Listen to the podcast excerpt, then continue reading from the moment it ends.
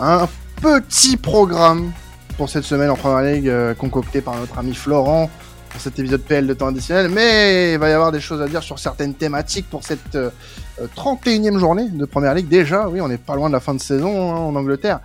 Avec euh, Alban et Victor, on va aussi parler bien sûr de cette journée à venir. On va commencer, Flo, avec bah, un match entre Manchester City qui vient de, de s'imposer en Ligue des Champions face au Bayern Munich, une victoire incroyable, hein, 3-0 euh, sur son sur sa pelouse face à Leicester maintenant.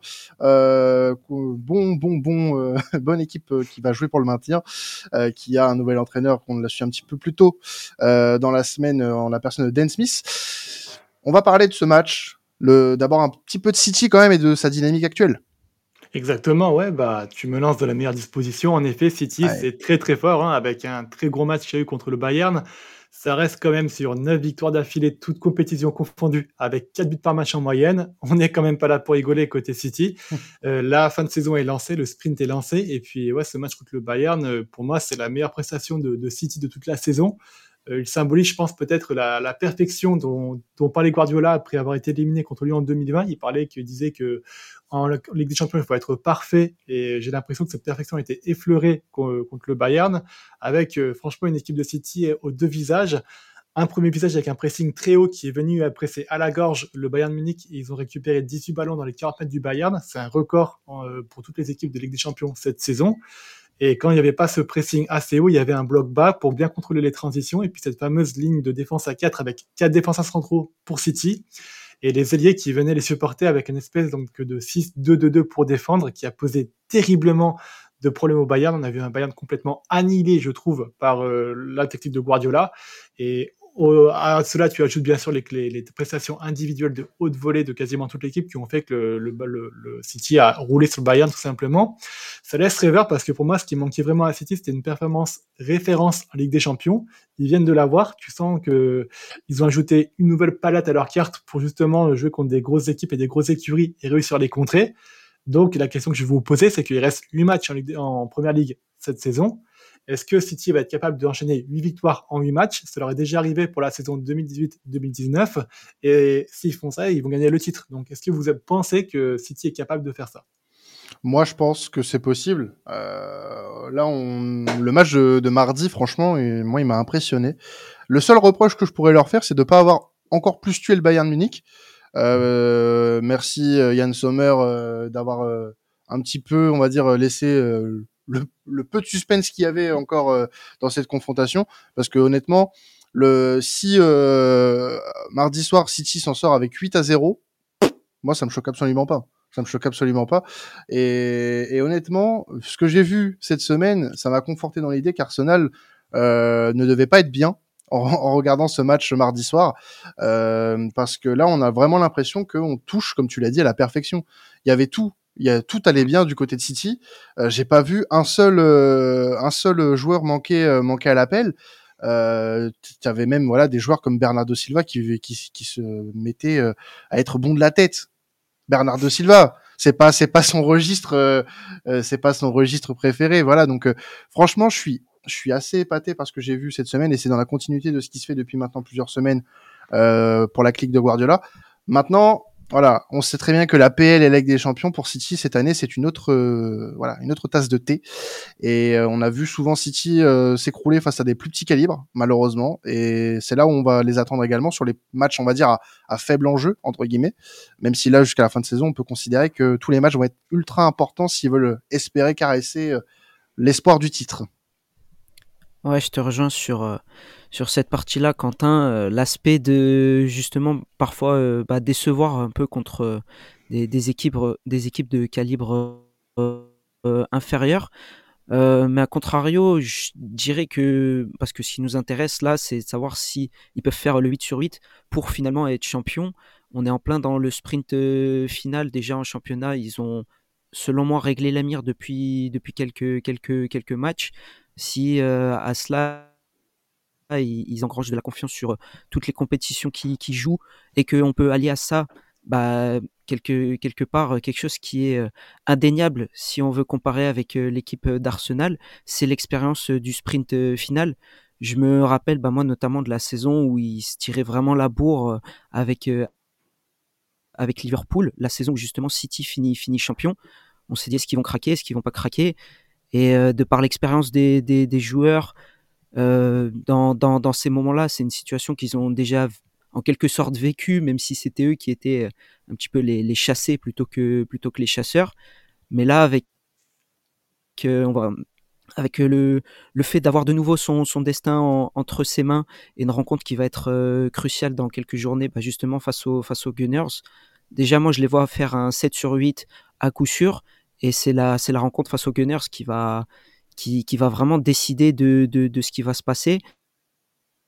À Arsenal dans le même temps de, de, suivre la, cadence que je pense que euh, City va, va pouvoir imposer ils ont, ils ont largement les moyens de, de, faire, de faire 8 sur 8. Après, c'est une équipe qui généralement a toujours eu son destin entre ses, ses, mains à eux. Là, on est dans un scénario aussi où ils ont un match clé face à Arsenal. Ils ont un match retour clé également contre le Bayern Munich, même si la prestation à l'aller euh, leur permet de, de, le, de le préparer dans, le, dans, les meilleures, euh, dans les meilleures conditions il y a, y, a cette, y a cette donnée voilà, du match contre Arsenal, euh, où Arsenal, en faisant simplement match nul, euh, se garde une avance considérable, un joker, euh, ce, qui, ce qui pourrait vraiment un peu altérer cette, cette perception d'expérience de, finish qu'ont Manchester City. Maintenant, oui, ils ont, ils ont plus que réglé la mire. ils sont, ils sont sur une forme incroyable. Toutes les individualités sont poussées actuellement à leur paroxysme du côté de Manchester City mais je les vois bien, moi, euh, craquer dans ce, dans ce scénario où c'est eux les chasseurs. Euh, je suis pas sûr que ça soit le, là où ils sont les, les plus performants. Euh, là, quand il s'agit de tuer une bête blessée, moi j'ai toujours eu un peu de mal avec Manchester City. Là, Arsenal n'est pas une bête blessée, bien sûr, mais dans le côté un peu tueur, un peu de, un peu dans le, dans le dernier, dans le dernier quart, euh, quart d'heure, dans le dernier geste, je, je, tue tout le monde. C'est pas, c'est pas la référence. Donc à voir ce que ça va donner. Et je voudrais préciser aussi que certes, ils ont fait une très très belle performance face au Bayern Munich mardi, mais il y a des erreurs individuelles munichoises qui ont vraiment aussi plombé euh, cette équipe. City les a bien entendu poussés à l'erreur, et c'est peut-être là où on doit reconnaître tout le mérite de Guardiola et de sa prise de risque, pressing haut. Mais la copie, euh, ce qui fait peut-être la différence avec le Manchester City des dernières années en Ligue des Champions, c'est que bah, là, c'est pas City qui fait des, des erreurs individuelles, c'est City qui pousse à l'erreur en face. Et du coup, côté, euh, Leicester, l'adversaire un des Citizens euh, ce week-end, il y a eu un, changement d'entraîneur, encore un en première ligue, euh, puisque Dean Smith est arrivé pour remplacer un certain Brennan Rodgers. Exactement, donc Karel en a déjà très bien parlé, et vous, vous en avez déjà très bien parlé dans le podcast de la semaine dernière que je vous invite à écouter sur les raisons du départ de Rodgers. Ce que je voulais juste parler brièvement, c'est les conditions d'arrivée de Dean Smith, justement, qui arrive avec donc Craig Shakespeare et John Terry en tant qu'assistant, le même trio qui avait eu lieu déjà à Aston Villa et qui était licencié en 2021 à Aston Villa. Juste rapidement pour dire que le process de recrutement était un peu chaotique. Hein. Ça a pris huit jours pour recruter Dean Smith. Ça a conduit à deux défaites entre temps de l'équipe et qui les a encore mis dans une situation euh, encore plus difficile en championnat. Le choix numéro un de Leicester, c'est Potter. C'est pour ça que Dean Smith reste en tant qu'intérimaire et puis cet été, euh, Leicester reviendra à la charge pour Potter. Euh, Potter a refusé parce qu'il voulait justement un petit break pour se reposer un peu après Chelsea, on comprend. au départ, Leicester voulait faire confiance au duo d'intérimaires Stowell-Stadler, mais vu la, les prestations un peu absolument honteuses qui ont eu lieu sous les deux derniers matchs, ils ont paniqué. Ils ont contacté 12 coachs. Sur les 12 coachs, il y a que Dean Smith avec qui ça a été très positif. Euh, donc euh, voilà, donc ce qui pourra sauver un peu Leicester, ça va être peut-être la gestion humaine de Dean Smith. Il a déjà une, une mission euh, avec euh, Aston Villa pour le maintien en cours de saison. Il est arrivé qu'il a réussi. Il est là même avec Norwich qu'il a raté l'année passée. Donc euh, ça va être à suivre en tout cas. Euh, Dean Smith est un coach très expérimenté de Première Ligue. À voir s'il n'est pas un peu trop dépassé pour le football moderne, mais euh, il aura vraiment fort à faire pour immobiliser les Foxes et puis essayer de se maintenir dans cette euh, lutte au maintien qui est très serrée et très disputée. Alors là, on va avoir un, gros bloc dans cette émission. On va parler d'autre chose, hein, euh, qui va être axé notamment sur la rencontre entre Chelsea et, et Brighton, euh, qui aura lieu euh, samedi à 16h. Euh, donc, euh, on va parler des finances, notamment de, de, Chelsea. On va parler un petit peu aussi d'arbitrage dans les minutes à suivre. on va commencer peut-être par, par Chelsea, Flo. Chelsea qui a publié ses comptes récemment de la saison passée, donc avec une grosse perte au niveau du au niveau des finances du côté de, Chelsea. Ouais, voilà, je vais un peu sortir du rectangle vert parce que de toute façon, euh, on a déjà un peu parlé avec Chelsea. Et puis, euh, vu que c'est une question qui taraude beaucoup de monde sur les dépenses de Chelsea, ça pouvait être intéressant d'amener des informations et d'en débattre. Donc, comme tu l'as très bien dit, 140 millions d'euros ont été perdus par Chelsea dans la saison passée. Euh, donc, entre-temps, il y a eu bien sûr les deux mois de, sanctions dans lesquels Chelsea n'a plus le droit d'avoir ouvert la billetterie, n'a plus le droit de négocier des contrats et donc du coup qui ont lourdement impacté cet exercice financier. Euh, si on regarde de manière un peu plus macronomique, il n'y a pas grand-chose d'alarmant parce que Chelsea a toujours eu l'habitude de perdre de l'argent et a toujours été dans les clous du fair financier. Mais là où ça devient inquiétant, c'est que cette saison, en plus des pertes, donc Chelsea a dépensé donc 570 millions d'euros pour le marché des transferts. Et Chelsea aujourd'hui n'a plus forcément les mêmes capacités financières puisque donc les deux mois de sanctions dont je parlais auparavant ont eu un gros impact qui est que donc aujourd'hui en fin de saison les sponsors du maillot free et les sponsors aussi euh, sur la manche de Wall In prennent fin. Euh, ils n'ont pas toujours trouver des remplaçants pour remplacer ce genre de, de, de sponsors et ça va laisser des pertes qui peuvent s'estimer à 70 millions d'euros par saison s'ils n'arrivent pas à retrouver de nouveaux sponsors par rapport à ça. Donc c'est quand même assez énorme. Et en plus de ça, donc tu as le club qui est sur la watchlist, la watchlist du fair play financier euh, et qui va donc devoir être amené à balancer ses comptes déjà pour cet exercice pour être dans les clous du fair play financier, mais aussi sur les, euh, les exercices suivants. Ça veut dire qu'ils vont devoir vendre des joueurs avant le 30 juin. Euh, pour déjà balancer les comptes et puis après vendre des joueurs après pour continuer à, amortir un peu les transferts qu'ils ont déjà enclenchés la saison passée et puis pour en faire des nouveaux puisque forcément Ted Boyle va vouloir recruter pour euh, continuer à alimenter cette équipe de Chelsea qui est en pleine reconstruction. Donc euh, Bien sûr, ils ont beaucoup de joueurs à vendre. Ils ont des Mason Mount, des Gallagher, des Colwill, des Hudson Odoi ou des Loftus-Cheek qui pourraient partir de Chelsea et qui pourraient rapporter peut-être environ 150 millions d'euros. Tu as quand même Lukaku qui a un énorme contrat et qui va devoir soit rester, soit partir, mais qui va devoir aussi être rentré dans l'équation. Pareil pour un Aubameyang, qui est en dilettante sportive aussi. Euh, est-ce que vous êtes vous inquiet pour la situation sportive de Chelsea? Ou est-ce que vous pensez que Ted Bolly a suffisamment de ressources et suffisamment de recul pour se dire que bon d'accord c'est un peu chaud mais ça va passer, il va pouvoir équilibrer les comptes et puis euh, remettre Chelsea dans les rails euh, de manière plus sereine financièrement parlant? Bah, disons que le début du projet euh, peut alarmer euh, dans le sens où tu as les chiffres euh, qui sont assez hors du commun, on va dire. après, moi, je vois plus ça comme une année 1, comme voilà des, des, des, gros investissements dès le départ pour capitaliser, on va dire, sur les allez les, les, la saison prochaine ou les deux trois prochaines années, qui seront couplés d'autres euh, investissements au fur et à mesure des saisons, mais qui vont peut-être aussi permettre de, des rentrées d'argent avec euh, bah, ces investissements justement. Euh, mais aujourd'hui, le problème de Chelsea, il est bien plus profond que ça. Il y a, le, il ce problème financier, mais qui est couplé aussi au projet sportif. Et le projet sportif, à l'heure actuelle, bah, tu es un peu dans le flou. Tu es un peu dans le flou et en fait, tu te demandes, là, admettons, bon, on, c'est un secret pour personne, Chelsea a pris une grosse branlée, hein, enfin une grosse branlée dans le jeu. Euh, 2-0 euh, face au Real Madrid et euh, un attentisme des, euh, des, plus grands soirs. Mais en fait, Chelsea va se faire éliminer de Ligue des Champions. Admettons. tu fais une fin de saison en roue libre où tu peux terminer très loin très loin. Euh, je, je prédis pas une, une descente pour Chelsea, hein, bien sûr, mais euh, tu peux terminer très très bas. Tu peux terminer très très bas si tu continues comme ça. Euh, derrière, ça va être quoi le, le réflexe pour Chelsea à partir de la saison prochaine pour récupérer l'Europe? Ça va être quoi? Ça va être d'investir encore massivement ça va être d'investir encore massivement avec euh, bah tu vas te dire que bah, les joueurs que tu as achetés cette saison ne sont pas euh, finalement dignes de porter euh, le maillot de Chelsea et dignes de d'amener Chelsea en Europe, bah tu vas les revendre à moitié prix ou pour pas grand-chose et tu vas refaire des investissements puisque Todd, Todd va remettre de l'argent dans le club. Et c'est comme ça que bah, Chelsea va continuer à dépenser, que Chelsea va peut-être continuer à se tromper. Mais moi, en fait, j'ai peur parce que cette saison, sportivement, elle fait du mal, mais elle peut faire plus de mal que ça et c'est tous les environnements du club en fait qui peut être pollué à cause de ça. Et des clubs euh, qui ont mis du mal à se remettre de saison on va dire un peu catastrophe euh, en première ligue on en a vu. Euh, je pense que Flo tu, tu le sais avec Arsenal c'est mm. toujours très compliqué pour un grand club comme ça de se relever après une une voilà une, une transition comme celle-ci parce que on parlait de l'ère Abramovich. Bah, l'ère Abramovich elle est terminée et puis bah on constate que pour le moment, le club a beaucoup de mal à s'en remettre de son départ, euh, à tout, sur tous les points, sportivement comme euh, structurellement. Donc, euh, moi, je pense que c'est dangereux de raisonner comme ça. Après, je comprends la, logique de, de surinvestissement de la première année, mais il faut que ça paye rapidement. Il faut que ça paye rapidement, sinon ça va être, ça va être catastrophique pour les années à suivre. Il leur suffit de trouver un coach en fait.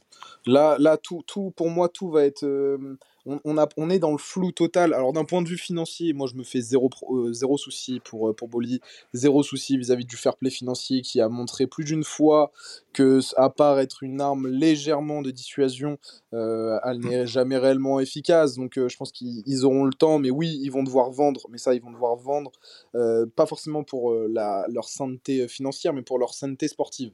C'est-à-dire que lorsqu'il y a un nouveau coach qui va arriver, et je l'espère un coach qui, a, qui aura un projet de jeu, des idées, lorsqu'il va, prendre, va prendre place sur le banc de touche euh, de Stamford Bridge, là, on va pouvoir commencer à dégraisser l'effectif, et de manière réfléchie, de manière planifiée, avec des, des, des profils bien précis. Donc même dans le recrutement, ça se trouve, euh, il va pas y avoir non plus un investissement massif, mais, euh, mais plutôt un investissement réfléchi avec peut-être, oui, un gros coup assez cher, parce que c'est la première ligue, c'est Chelsea, donc dans tous les cas, ils vont surpayer, mais des, peut-être des joueurs où on va se dire, ah, mais c'est, on le sent bien celui-là. Alors que là, sur les, six derniers mois, il n'y a quasiment aucun joueur où on s'est dit, le, le, bon coup. Ben non, c'était, oui, bon, bah oui, ils ont mis 100 millions sur un tel, 60 sur un tel, oui, bon, bah pourquoi pas, ils empilent, ils empilent, ils empilent le, projet sportif, la santé financière et la santé sportive euh, de, euh, de nos amis de, des Blues dépendront du choix du coach qui, on l'espère, pourra créer une identité, créer une cohésion d'équipe. Ça passera par le mercato, certes, mais voilà, tout, tout dépendra du, du, choix du coach. On en avait déjà parlé la semaine dernière dans, dans temps additionnel. Euh, il leur faut juste avoir un accord avec Luis Enrique, Nagelsmann, peu importe. Ce sont d'excellents entraîneurs et ils auront, à mon avis, forcément un excellent entraîneur sur leur bande touche. Il faut juste que euh, ça, derrière, ça suit au niveau du recrutement et du mercato, que ce soit du côté des départs ou des arrivées. Ouais, je rejoins Victor sur ce, sur ce point aussi, parce que c'est vrai qu'il faut se mettre à la place euh, bah, du, du, coach quand il va arriver, si la situation reste, reste telle qu'elle. Tu, tu diriges vers une saison, euh, sauf, sauf retournement de situation incroyable en Ligue des Champions et que Chelsea aille au bout, mais je pense que ça arrivera. Ouais, si ça, si ça arrive, franchement, je dis sous sous l'émission, je vous le dis. ça n'arrivera, ça, n'arrivera jamais. Euh, vu, vu la bouillie qui a été servie hier soir, même un sursaut à Stanford Bridge, j'y crois pas. Mm. non, c'est vrai qu'il ressort, c'est enfin, assez inquiétant. Mais ce que, ce que je veux dire par là, c'est que, enfin, là où je voulais en venir, c'est que l'année prochaine, tu vas te retrouver à jouer euh, que le championnat, en fait et éventuellement la, coupe, mais un coach qui va arriver et on lui dit bah t'as que le championnat et au début de saison il va se retrouver avec des joueurs euh, qui étaient indésirés, des, des, des, joueurs qui sont euh, qui sont en présence et qui ont dispose d'un d'un bon contrat, donc pour essayer de les bouger, ça, ça risque peut-être d'être compliqué. Euh, des joueurs qui ont été mis au, au, placard, c'est-à-dire que déjà sur le plan sur le plan offensif, un coach, s'il y a tous les retours de prêt qu'on prend en compte l'effectif, euh, il va se retrouver avec euh, Lukaku, Aubameyang, Avert, Joao Félix euh, et, et, même éventuellement Sterling, des, des joueurs. Voilà, ça, ça, va remplir vraiment beaucoup de place au niveau juste offensif et ça, ça, peut faire une situation un petit peu un petit peu similaire au, au, niveau du, du, du, PSG. Ça veut dire que tu vas te retrouver avec un groupe de joueurs qui bah, va se retrouver au club avec un objectif, mais si jamais ils jouent pas, bah de toute façon c'est c'est pas très grave, puisque euh, pour certains ils y sont habitués depuis cette saison, pour les autres ils, ils savent qu'ils peuvent espérer être prêtés à droite ou autre. Donc c'est vrai que c'est sur la logique sportive qu'il va falloir d'abord se, se, se concentrer. Et si la logique sportive est respectée et que Chelsea retrouve des bons résultats, les, les problématiques euh, un petit peu hors rectangle vert que, que parlait Flo tout à l'heure, à savoir les sponsors maillots et tout ça, Évidemment que quand tu vas jouer la Ligue des Champions, le sponsor principal qui va s'afficher en gros sur euh, le torse, bah tu vas réussir à négocier ton contrat un petit peu plus cher que quand tu vas jouer que la première ligue, même si euh, même si ça peut t'apporter euh, certaines certaines choses, mais il faut d'abord que ça passe par le sportif. Ouais, bah, je compléterai juste quelque chose euh, avec vous, c'est qu'aussi, à mon avis, ça dépendra beaucoup de la façon dont Bolly va gérer le club. Et puis, s'il arrête de s'immiscer dans le troll sportif et d'imposer ses recrues, Chelsea s'en sortira, en plus d'avoir un coach qui, euh, qui a un vrai projet sportif, comme disait Victor. Voilà. Ouais, après, moi je, je pense vraiment que, et on est tous d'accord là-dessus, que c'est vraiment le sportif que, que doit régler Chelsea. C'est c'est évident, c'est évident. Là, on a vu euh, depuis l'arrivée de Boeli, j'ai l'impression que le sportif, en fait, il est mis au second plan, que qu'on met qu'on met beaucoup d'accent sur euh, sur beaucoup de choses, mais le terrain, en fait, au final, il est pas il est pas si si bien si bien traité mmh. que ça. Mais euh, disons que moi, je, je, vois plus ça par les choix en fait qui ont été faits. Euh, L'éviction de Tourelle, pour moi, qui est assez quand même euh, assez prématurée dans la saison, à mon goût, qui était trop tôt. Euh, mmh L'arrivée d'un coach comme Potter, qui était qui restait prometteur, mais qui n'était pas pour autant euh, d'un calibre euh, d'un calibre top top 4 première ligue, on l'a bien vu pendant ces, ces, ces derniers mois. Et le la nomination de Lampard. Alors moi, moi, moi, la nomination de Lampard, on en a parlé la semaine dernière. Si c'est une condition d'un des coachs qui est sur la shortlist pour pour venir la saison prochaine, d'accord, ok. Mais encore une fois, enfin, ça ça ça fait pas progresser le club, surtout quand tu as un quart de finale de Ligue des Champions à jouer contre le Real Madrid. Enfin voilà, tu essayes un petit peu de, de, proposer autre chose. Là, ce qu'on a vu par exemple cette semaine et même le week-end dernier avec Lampard, oh putain, c'est chiant, c'est très très chiant. On, a le retour du système en U, euh, c'est très euh, c'est soporifique, c'est et puis j'ai l'impression que euh, mercredi contre contre le Real, on avait une équipe qui ne savait pas se débattre, qui ne savait pas se défendre. qui subissait totalement ce, qui, ce, qui, ce qui se passait. J'ai vu un Fofana complètement complètement mis à mal par un Vinicius qui s'est amusé avec lui. Donc ouais, ça va être compliqué euh, cette fin de saison et j'espère que le, le, virage avec la saison prochaine va être très bien géré parce que va falloir se relever d'une saison pareille. Et tu sais que moi je, pense, je vais vous dire quelque chose. Moi je pense que Boli, euh, tout son recrutement là et tout l'argent qu'il a mis, moi je pense qu'il pense d'abord aux sportifs. Hein. Je pense sincèrement, je connais pas les antécédents et, euh, vraiment l'homme d'affaires que c'est, mais euh, il fait zéro recrutement vraiment ronflant. Hein c'est il recrute pas pour le nom, il recrute pas plus que ça pour le marketing. Je trouve que je pense que non, soit il a et d'ailleurs il a pas été si mal conseillé que ça parce que c'est pas non plus des recrues euh, où il a pas pris les derniers, il s'est pas fait plus carnaquer que ça. T'as un club de première ligue, tu surpayes. Voilà, c'est le, c'est le lot de, des grands clubs. Euh, moi, je pense qu'il est arrivé dans ce, dans ce business, qu'est le foot, il s'est dit pour gagner, il me faut les, il me faut les meilleurs joueurs, j'ai de l'argent, j'achète tout, ce qui, tout ce qui passe, tout ce qu'on me conseille, tout ce qui me semble être intéressant, et, euh, et j'y vais. Donc euh, c'est vrai que ce qu'il faut régler d'abord, c'est le sportif, on l'a dit, le choix du coach, etc. moi je pense que Boli, euh, ça m'a pas l'air d'être non plus le... Je pense qu'il veut gagner et qu'il espérait vraiment que ça, que ça se redresse, quoi. Juste, euh, il est arrivé dans ce business en disant bon bah je vais acheter, je vais acheter, je vais acheter, je vais acheter quoi. Alors on, avait aussi un petit débat à vous proposer hein, et on, vous l'a proposé d'ailleurs sur Twitter ce, débat-là. Euh, c'est sur l'arbitrage. Euh, Flo avait à cœur d'en parler. Vous avez été d'ailleurs assez assez nombreux à parler à parler de ça. Vous avez un avis assez tranché sur la question. Bah, on va vous donner une autre. Voilà. Voilà, on va parler des grosses branques de première ligue, donc des arbitres. Et je vais me faire un malin plaisir à les défoncer parce que je les déteste et ça me fait beaucoup de, tristesse en fait de voir chaque, chaque journée de, de première ligue tachée d'une faute de l'arbitrage. Ça s'est passé encore avec Brighton justement, donc c'est pour ça qu'on en parle parce que Brighton s'est vu euh, contre Tottenham refuser euh, deux buts à cause de main. Honnêtement, il fallait les voir et puis un penalty qui semblait valable en plus. Donc il perd le match, qui perd des points très, très précieux dans la course au top 4. Et donc la PGMOL, donc l'instance qui gère les arbitres en première ligue, a appelé Brighton pour leur s'excuser en fait de ces erreurs et a reconnu qu'il y avait une erreur. C'est la deuxième fois que ce genre de choses se reproduit pour Brighton. Troisième. Déjà... La troisième fois, pardon, tu ferais bien le préciser, où la PGMOL euh, appelle Brighton pour s'excuser, puisque contre Liverpool, ils avaient dû euh, prendre, Fabinho aurait dû recevoir un carton rouge qui n'a pas été donné, et contre Crystal Palace, Estupinian avait marqué un but valable qui avait été refusé. Donc en gros, ça fait 5 points potentiels en moins pour, Brighton, qui pourrait déjà être à la cinquième place devant Tottenham. Et euh, tu regardes les sanctions qui sont prises par la PGMOL, il n'y a rien qui est pris. Il y a juste l'arbitre donc en charge de la VR qui va être suspendu pour la semaine prochaine, donc cette semaine de Première Ligue, mais qui reprendra vraisemblablement le travail la semaine d'après. La seule vraie décision qui a été prise euh, cette saison, c'était le renvoi de Lee Mason qui, après avoir euh, validé un but hors jeu de Brentford contre Arsenal. Donc c'est pour dire à quel point les arbitres sont protégés et n'ont jamais été très inquiétés par les erreurs qu'ils ont commises. On a un process d'analyse d'erreurs à la PGML qui est très très opaque. Un Howard Webb qui est arrivé cette saison, en cours de saison, en janvier, qui voulait changer les choses, mais on ne voit aucun changement en termes de politique de la PGMOL. On voit juste du coup euh, des toujours les mêmes erreurs, aucun, aucune transparence sur les décisions qui sont prises pour euh, remédier aux erreurs des arbitres. Et puis en plus, on a vraiment une organisation qui est terrible. Les arbitres de Première Ligue, c'est tous des arbitres, des hommes blancs qui viennent du nord de l'Angleterre, entre Liverpool et Manchester. Ils ont toujours été protégés par une espèce de copinage par la PGMOL. Ils sont catastrophiques. Il y a très peu d'arbitres qui vont à la Coupe du Monde ou qui vont dans des rencontres internationales parce qu'ils sont vraiment très mauvais. Et en plus de ça, tu as des, des, outils comme la VR qui sont utilisés de manière opaque avec franchement aucune, aucune chose.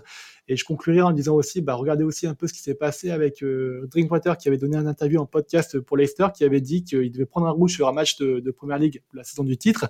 Et l'arbitre avait dit, ouais, je devrais, te mettre un, je devrais mettre un rouge, mais j'ai envie que Leicester gagne, donc je vais pas te le mettre. Ça vous donne un peu l'idée et l'étendue de peut-être pas la corruption, mais l'incompétence des arbitres qui confondent leurs envies avec les règles du jeu et qui affichent la première ligue qui devrait être l'un des meilleurs championnats du, monde et qui, avec un, un niveau d'arbitrage si pauvre. Donc la question que j'avais pour vous, c'est est-ce que les arbitres sont-ils les pires d'Europe? Le terme est un peu fort parce que c'est vrai qu'aujourd'hui en Espagne ou en Italie, on voit quand même des dingueries niveau arbitral, mais j'ai l'impression qu'en Première Ligue, chaque semaine, on a vraiment un gros scandale et c'est à cause de ces de, ces gros chauves qui sont sur les terrains avec un maillot vert, il faut, faut, dire les termes, qui, qui savent pas du tout prendre une vraie décision et être juste dans leur décision. Et c'est vraiment très dommageable pour des clubs qui jouent beaucoup cette saison euh, dans le maintien, dans la course à l'Europe ou dans le titre, parce que euh, c'est une grosse saison cette année en Première Ligue. Eh on ouvrons le procès, c'est parti. Voilà. La musique est de circonstance, en effet. Non, pour être plus sérieux, je pense que euh, je me suis déjà un peu exprimé sur, sur Twitter à ce sujet et, je trouve que d'un sens, on, je pense qu'il y a une raison particulière de se plaindre avec les erreurs à répétition ces derniers temps. Euh, néanmoins, pour répondre à la question que tu poses, Flo, je pense que c'est pas le pire arbitrage d'Europe. Et pourtant, euh, pourtant là ces derniers temps, euh, l'Angleterre est, est, pas mal du tout. Mais euh, quand tu vois ce qui se passe en Italie, euh, ce qui se passe en Italie, les certaines décisions qui ont été prises notamment dernièrement, euh, notamment autour de l'affaire Lukaku. Alors on parle pas de jeu, hein, mais euh, mettre un carton jaune à un joueur qui euh, euh, répond à des provocations racistes dans un stade, qui lui provoque d'ailleurs un rouge puisqu'il avait déjà un jaune, c'est tout, aussi aberrant. Et puis des erreurs comme ça en Italie, t'en as beaucoup. En Espagne, le niveau de l'arbitrage, je l'ai toujours dit, il est catastrophique. Donc, tu le vois sur la scène européenne. D'ailleurs, quand tu as des arbitres espagnols mm. qui arbitrent des gros matchs, ça se passe très souvent mal.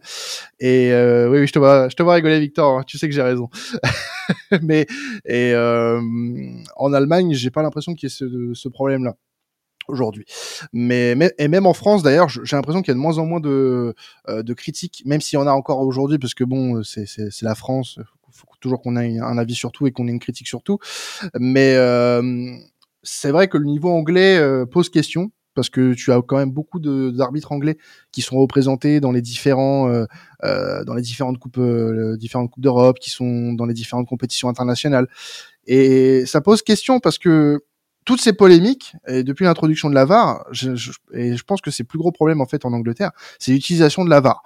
L'utilisation de la VAR en Angleterre, elle est catastrophique, vraiment. C'est ça le plus, le gros point noir en fait de l'arbitrage en Angleterre, et, et, ça dessert en fait parce que j'ai l'impression que bah c'est au-delà des, des, des, gros chauves, comme tu dis Florent, ce sont des, des dinosaures en fait qui ne savent pas utiliser la technologie t'as des arbitres des, des, pays qui ont très bien passé le pas et j'ai l'impression que bah, nos amis anglais euh, n'y sont jamais arrivés et ne sont pas prêts d'y arriver.